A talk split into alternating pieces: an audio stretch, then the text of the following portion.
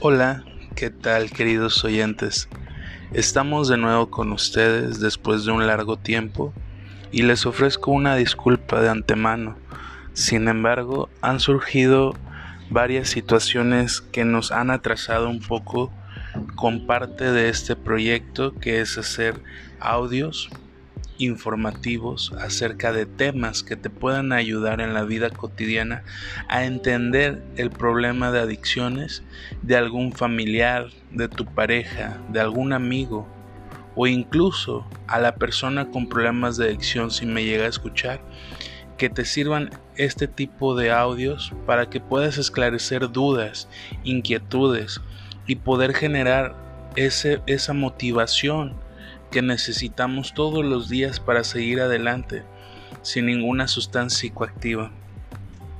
El día de hoy tenemos el tema del por qué es tan difícil poner límites. ¿Por qué es tan difícil poner límites? Algo que suelo ver cotidianamente cuando voy a albergues o clínicas es que ellos tienen un término muy, muy, muy preciso, por así decir, que es el que ellos son personas renuentes. Un renuente es aquel que constantemente está en contra de las normas, los, los límites y las reglas y se vuelve en algo que en AA también tienen un concepto muy clave que es ingobernables. Y cuando una persona es ingobernable, difícilmente podemos encuadrarla hasta que él o ella se dé cuenta de que tiene dificultades y que esas dificultades muchas veces parten del que no se puede adaptar a las normas sociales, a las normas familiares, a las normas escolares, pero sobre todo a las sociales que son las que nos permiten la convivencia en el día a día. Así que vamos a dar como todo tema nuestro objetivo general y recordándoles el título del tema de hoy es ¿por qué es tan difícil poner límites? Nuestro objetivo general es que el familiar de la persona con problemas de adicción observe de manera personal los cambios generacionales en relación a la educación familiar. ¿Qué queremos decir con esto? Probablemente tú te has dado cuenta que la educación familiar ha cambiado, se ha modificado, probablemente para bien, probablemente para mal. Eso solamente lo determinan los problemas en los que las personas se pueden encontrar, porque hay cosas tanto positivas como negativas en el cambiar nuestra educación familiar, sobre todo cuando nosotros probablemente no tuvimos oportunidades que nos hubiera gustado realizar cuando fuimos niños o adolescentes. Entonces, lo que lejos de lo que buscamos en este podcast de reconstruyendo una vida sin adicciones es hacer mitos, tabús o tirar hater a ciertas cuestiones que, no podemos eh, hasta cierto punto considerar como verdaderas. Entonces, la educación familiar, cuando se cambia, se modifica, hay cosas para bien como para mal y eso cada familia lo va a determinar. Sin embargo, cuando nos ubicamos en la situación del problema de adicciones, nos damos cuenta que la educación familiar sí tiene que ver y que probablemente debemos de buscar y no más no no probable absolutamente debemos de buscar generar estrategias y técnicas que nos ayuden a poder orientar a nuestros hijos o a nosotros mismos para poder implementar una educación familiar más sana y acorde a los límites, normas y reglas. Y bueno, dentro de nuestros objetivos específicos está hacer una introspección acerca de qué cambios observas en tu hijo y la educación que impartes en comparación a la que tú experimentaste como padre o como adulto, ya sea vuelvo a repetir, quien es el familiar o la pareja o tanto la persona con problemas de adicción. Lo que yo busco es que tú te des cuenta a través de esta introspección cuál es, cuál, cuál es la comparación de la educación que tú recibiste como hijo a la que ahora recibes o a la que ahora ejerces como padre. ¿Cuál es esa diferencia?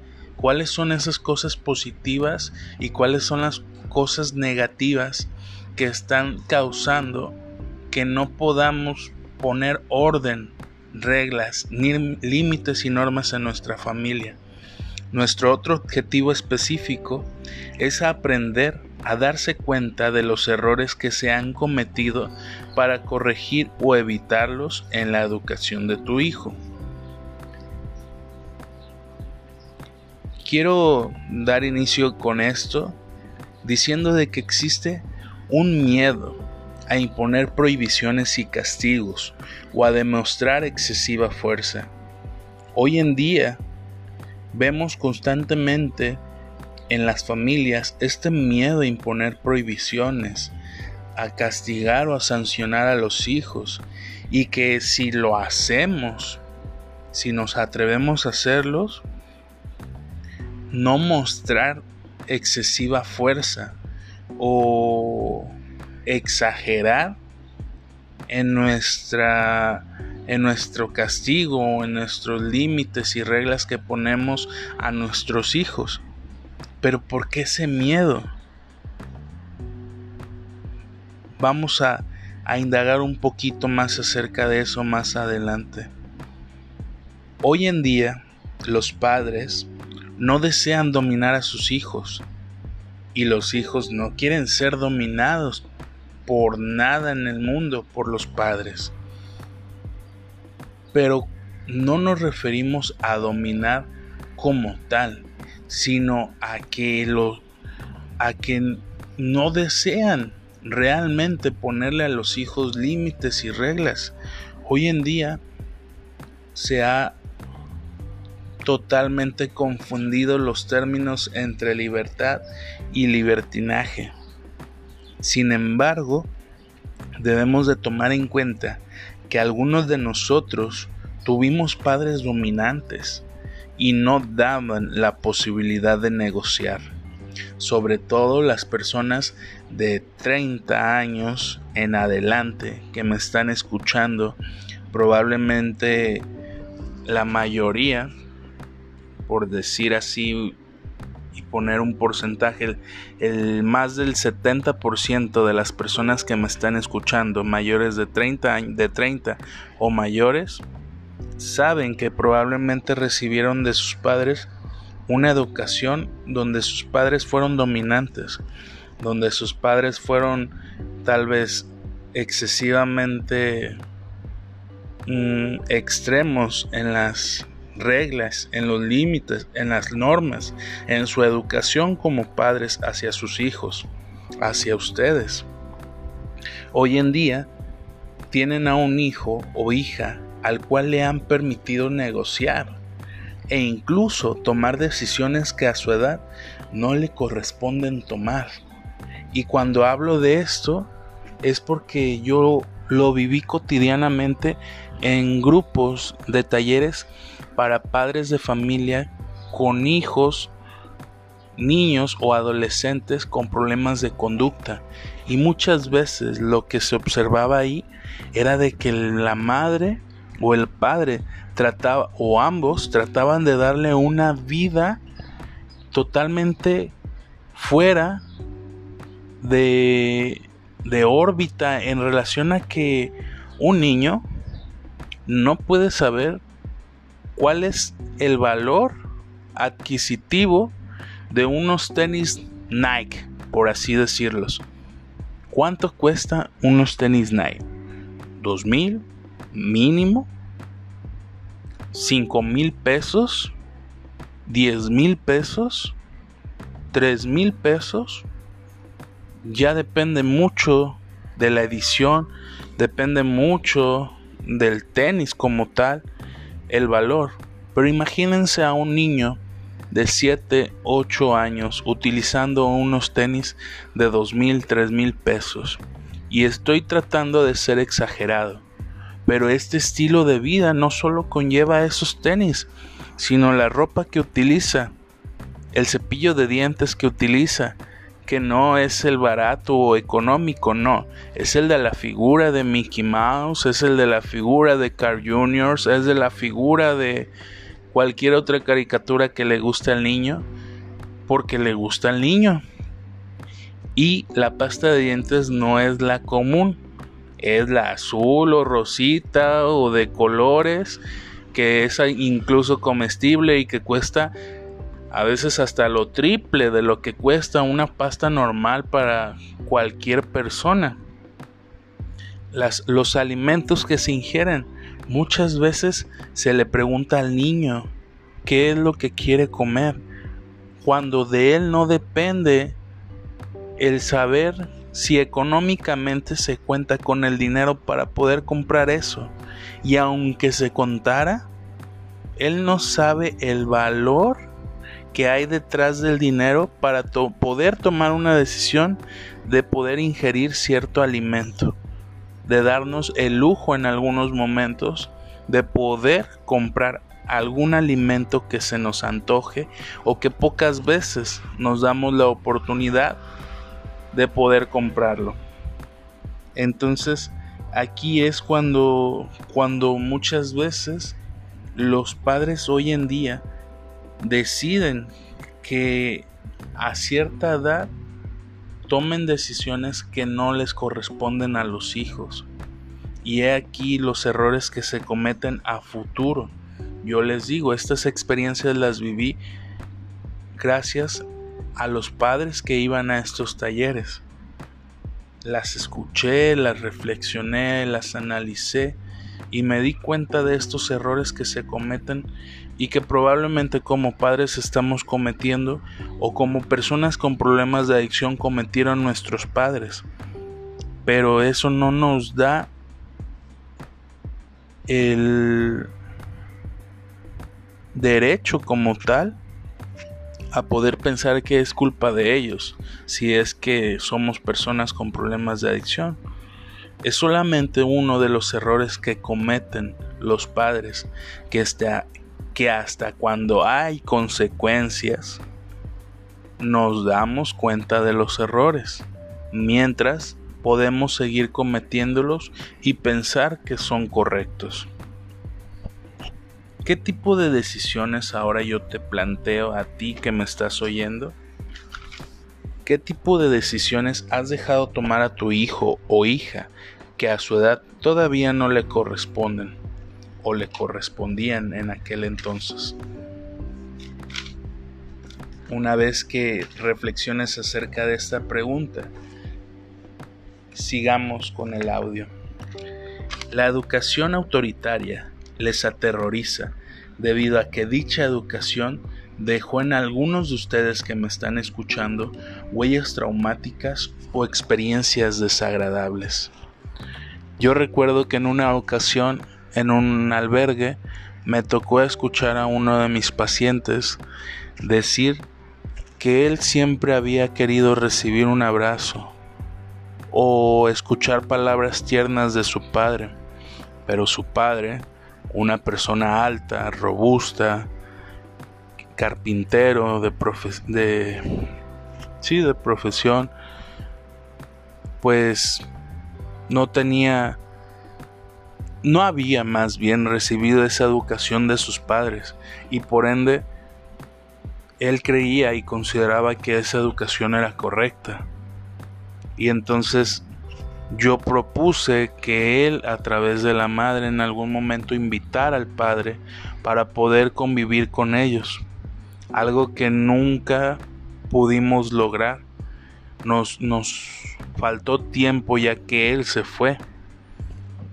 Pero él decía eso, que nunca tuvo la oportunidad de, abrazar a su padre o de que el padre le diera un abrazo y escuchar un te quiero, un te amo por parte de él. Y lo veo también constantemente en los albergues de adolescentes, donde muchas veces Cuando yo les pregunto, oye, ¿sí por qué no te acercas con tu papá o tu mamá a platicar? Y ellos contestan, es que no les importa, no me escuchan, no me entienden, no me comprenden, no les interesa. Y es triste escucharlo, pero es la realidad. ¿Y qué, qué, buscamos? Pues de que exista mejor vínculo entre padres e hijos, si es posible y se da. Porque muchas veces también los padres no ponen de su parte y es cuando probablemente la persona con problemas de adicción diga, bueno, entonces, ¿qué puedo hacer? Si yo tengo la intención de que en algún momento sea algo así y no va a pasar, qué podemos hacer, porque muchas veces son las causas de alguna recaída y que son aspectos emocionales que debemos de buscar su estabilidad o hasta cierto punto el, control sobre ellas para que no nos quebranten y nos hagan volver a consumir. Ahora dice y a todo esto que hasta ahorita les hemos planteado, debemos preguntarnos, ¿y qué es eso de educación autoritaria? Porque ya hablamos de huellas traumáticas o experiencias desagradables, que probablemente más de alguno de los que me está escuchando sabe a qué me refiero, sobre todo cuando vamos a nuestra infancia y tenemos que ver que, que recordar porque a nadie le gusta recordar, yo sé que a nadie le gusta, pero es necesario para poder tener un mejor presente y poder construir un mejor futuro. No podemos seguir arrastrando cosas que son necesarias hablar, que en su momento no tuvimos la oportunidad de defendernos, de hablar, de actuar, pero que ahora como adultos y a cargo de una persona con problemas de adicción, y cuando digo a cargo me refiero a la intención de querer ayudar, pues podemos mejorar esta parte. La educación autoritaria de la que hablé hace rato es como tal un tipo de educación familiar impartida por los padres que tienen un alto grado de control un bajo grado de comunicación, un alto grado de exigencia y un bajo grado de afecto. ¿A qué me refiero con grado de control? Quiero que saques 10 siempre en la escuela, si no así te va a ir. No quiero que salgas, quiero que ya sabes que a cierta hora debe estar apagada la luz, ya sabes que debes recoger los trastes cuando te levantes, ya sabes que debes de barrer todos los días cuando te levantes. Ya sabes que debes lavarte los dientes. Y si no pasa eso, existe el, grado de exigencia que, tiene, que está relacionado también con el control. Existe un bajo grado de comunicación. ¿Y a qué me refiero esto? Con esto es de que ellos pueden comunicar, pero tú no puedes comunicar a ellos, a los padres. O sea, ellos te gritan, ellos te exigen, ellos te controlan, pero tú no puedes dar tu punto de vista, tu opinión, porque no, no va a ser escuchada. Y si lo tratas de externar, vas a ser callado e incluso castigado. También hablamos de un grado bajo de afecto. ¿Qué quiere decir esto? Que estos padres de educación autoritaria pocas veces van a demostrar a través de actos o acciones, conductas, este afecto que probablemente pues ellos tampoco pudieron recibir de sus padres. Es por eso que la generación de padres que se encuentran aquí escuchándome son mucho más tolerantes, o incluso la persona con problemas de adicción muchas veces se vuelve también muy tolerante o solo han sido más liberales y más amistosos que la generación de sus padres. Ahora te hago estas preguntas.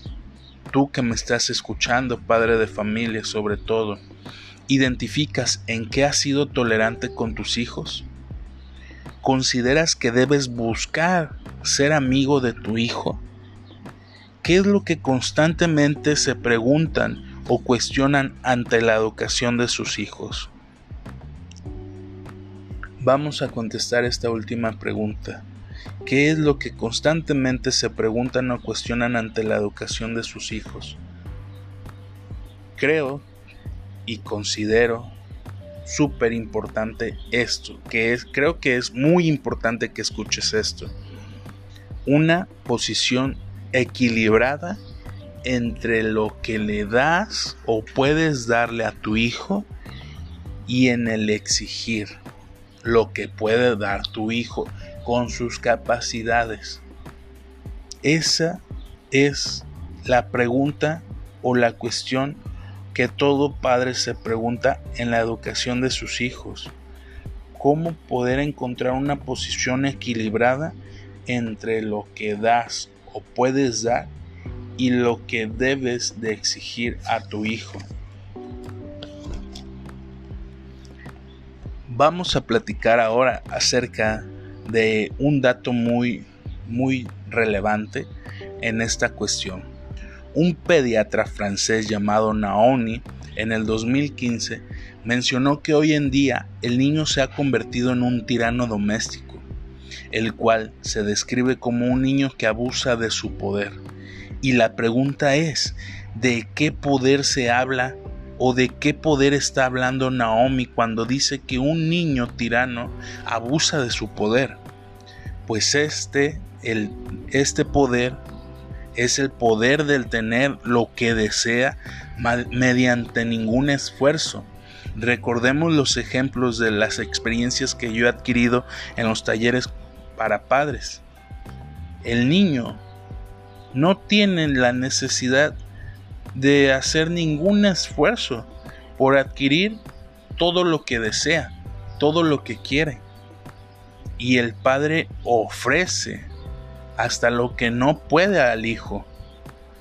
Entonces, esto, esto último del poder tener lo que desea mediante ningún esfuerzo, es debido a que los padres hacen desde sus nacimientos de los hijos el esfuerzo de satisfacer todas sus necesidades.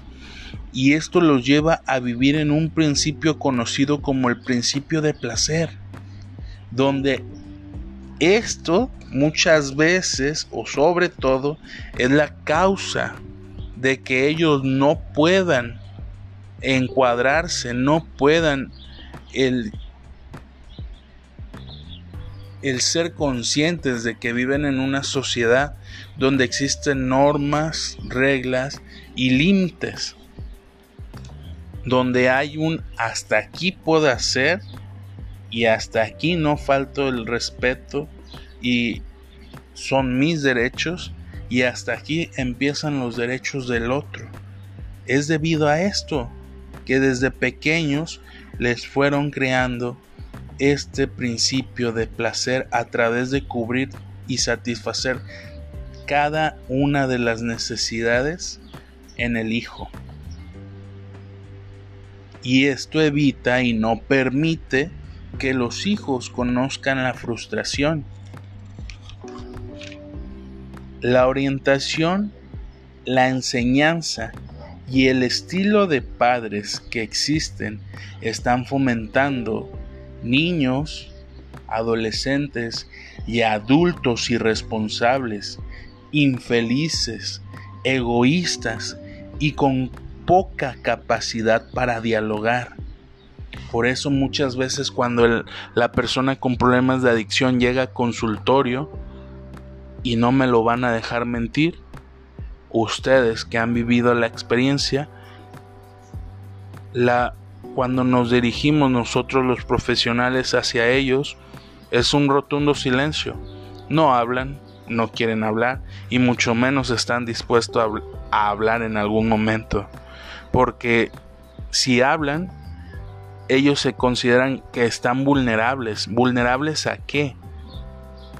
A generar un discurso de la situación, problema que han vivido durante su vida y que ese problema detrás de ello conlleva diferentes problemas a su vez.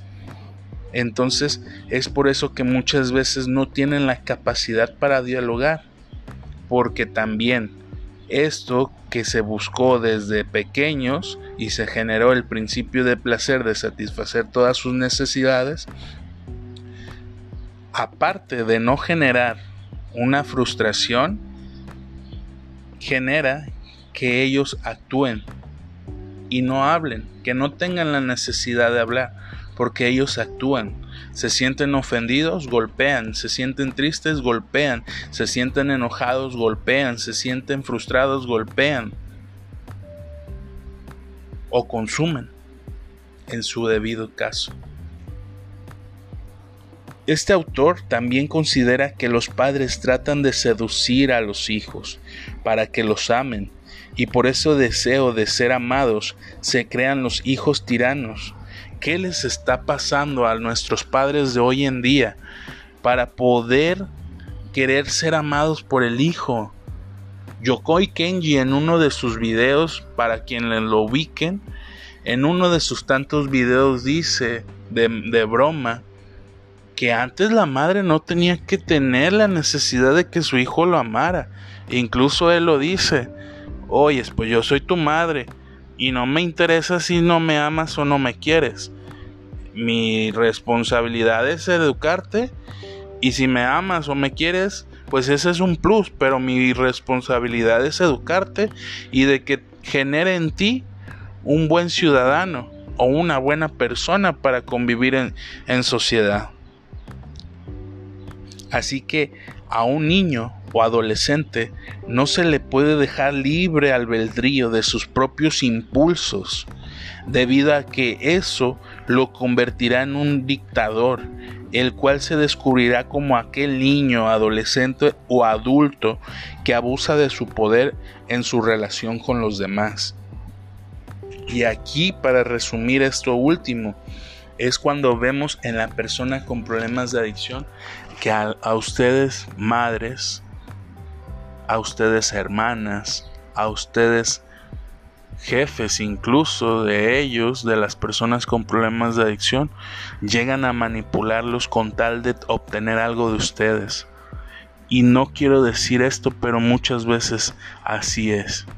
A las madres las ven como una fuente de dinero, donde pueden tomar lo que deseen porque no respetan y no te ven como persona, como sujeto, sino como un objeto para satisfacer sus necesidades, donde se pueden llevar cualquier cosa de la casa porque ellos buscan satisfacer lo que tú ya no puedes satisfacer y que en su momento buscaste satisfacer y no pusiste normas, reglas y límites.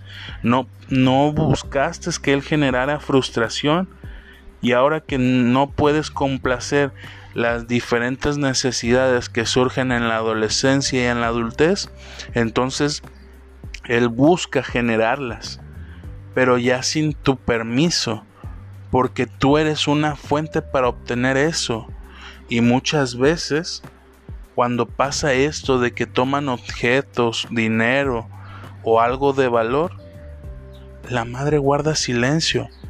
Puede llorar, puede enojarse o molestarse, pero aún así es más importante el amor que el hijo que busca del hijo que la propia consecuencia de un acto así como tal es el robo. Y, no, y siguen sin sancionarlo, sin castigarlo, sin poner límites, sin poner reglas. Pero, por, pero el autor ya no lo dice. Es una forma de seducir al hijo para que sean amados por ellos. Pero ¿por qué? Es un tema que yo sé que cuando lo escuches, muchos van a decir, no, estás equivocado, en mi caso no es así, pero cuando llegan a consulta, y atendemos su situación de manera personal, nos vamos dando cuenta de este tipo de situaciones que muchas veces, como toda persona, llegamos cegados al consultorio sin tener un panorama más allá de nuestra propia percepción de lo que nosotros vemos y que cuando a ojos de otros nos podemos nos se pueden dar cuenta ellos de lo que tú no te das cuenta. Por eso aquí la importancia del tratamiento psicológico, tanto para ti padre como para la persona con problemas de adicción o sobre todo para la pareja. Espero y les haya gustado el tema del día de hoy. Espero y poder seguir en sintonía con ustedes en un programa más de tu podcast Reconstruyendo una vida sin adicciones. Por mi parte ha sido todo. Recuerda que puedes visitarnos en nuestra fanpage, en nuestra página de Facebook, Reconstruyendo una vida sin adicciones.